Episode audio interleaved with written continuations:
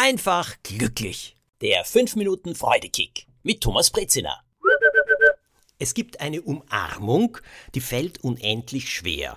Mir jedenfalls, allerdings glaube ich jeden anderen auch. Es ist eine Umarmung, die aber wahre Wunder bewirkt, auch wenn man sie absolut nicht machen möchte. Ich muss jetzt einige Jahre in meinem Leben zurückgehen.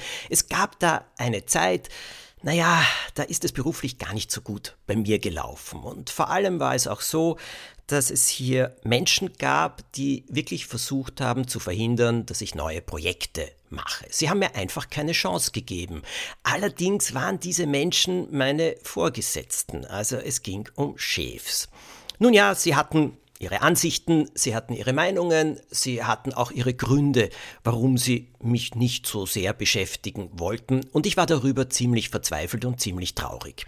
In Deutschland bei einer Besprechung habe ich dann durch Zufall jemanden kennengelernt. Wir haben zu sprechen begonnen. Es ging um etwas völlig anderes, um ein anderes Projekt. Und ja, und ich bin draufgekommen, äh, dass dieser Mann, nennen wir ihn Helmut, dass Helmut meinen Boss ziemlich gut kannte. Und nicht nur das, er hatte mit ihm auch zu tun. Und darüber hinaus, ja, er hatte auch so verschiedenste Beobachtungen.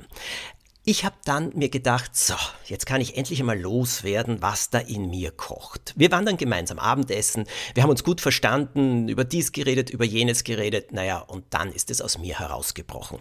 All mein Frust, all meine Wut, alles was ich nicht tun konnte und so gerne tun wollte. Und natürlich auch die Ansichten, die ich dazu hatte.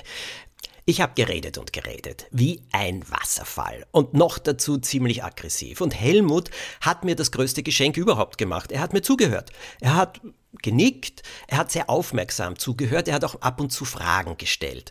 Und er hat dann gemeint, du, deine Beobachtungen, warum dein Boss so agiert, ja, diese Beobachtung kann ich ein bisschen teilen und ein bisschen verstehen. Und ich habe gesagt, so, und was soll ich jetzt machen? Soll ich mich beschweren gehen? Es gibt ja über ihm noch andere. Soll ich dort hingehen und sagen, so geht das nicht?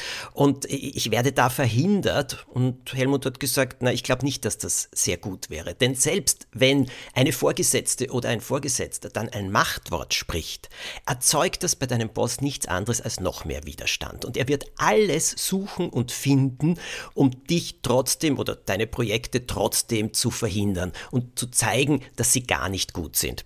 Nein, das erzeugt wirklich nur mehr Widerstand und du machst dir einen Feind. Das ist absolut nicht gut. Und ich habe dann gesagt, so, bitte, du bist ein sehr erfahrener Mensch. Sag mir, wie ich damit umgehen soll. Du bist ja auch Boss. Und du hast ja auch mit vielen Leuten zu tun, auch über dir. Und du hast ja auch erwähnt, dass es für dich nicht immer so einfach war. Was soll ich tun? Und er hat dann gesagt, weißt du was? Umarmen. Ich habe gesagt, wie bitte?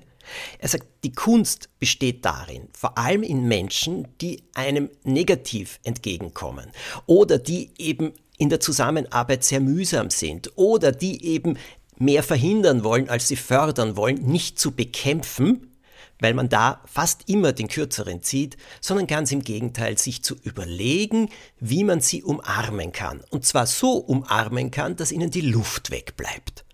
Freundlich sein. Das Gespräch so sachlich wie möglich führen.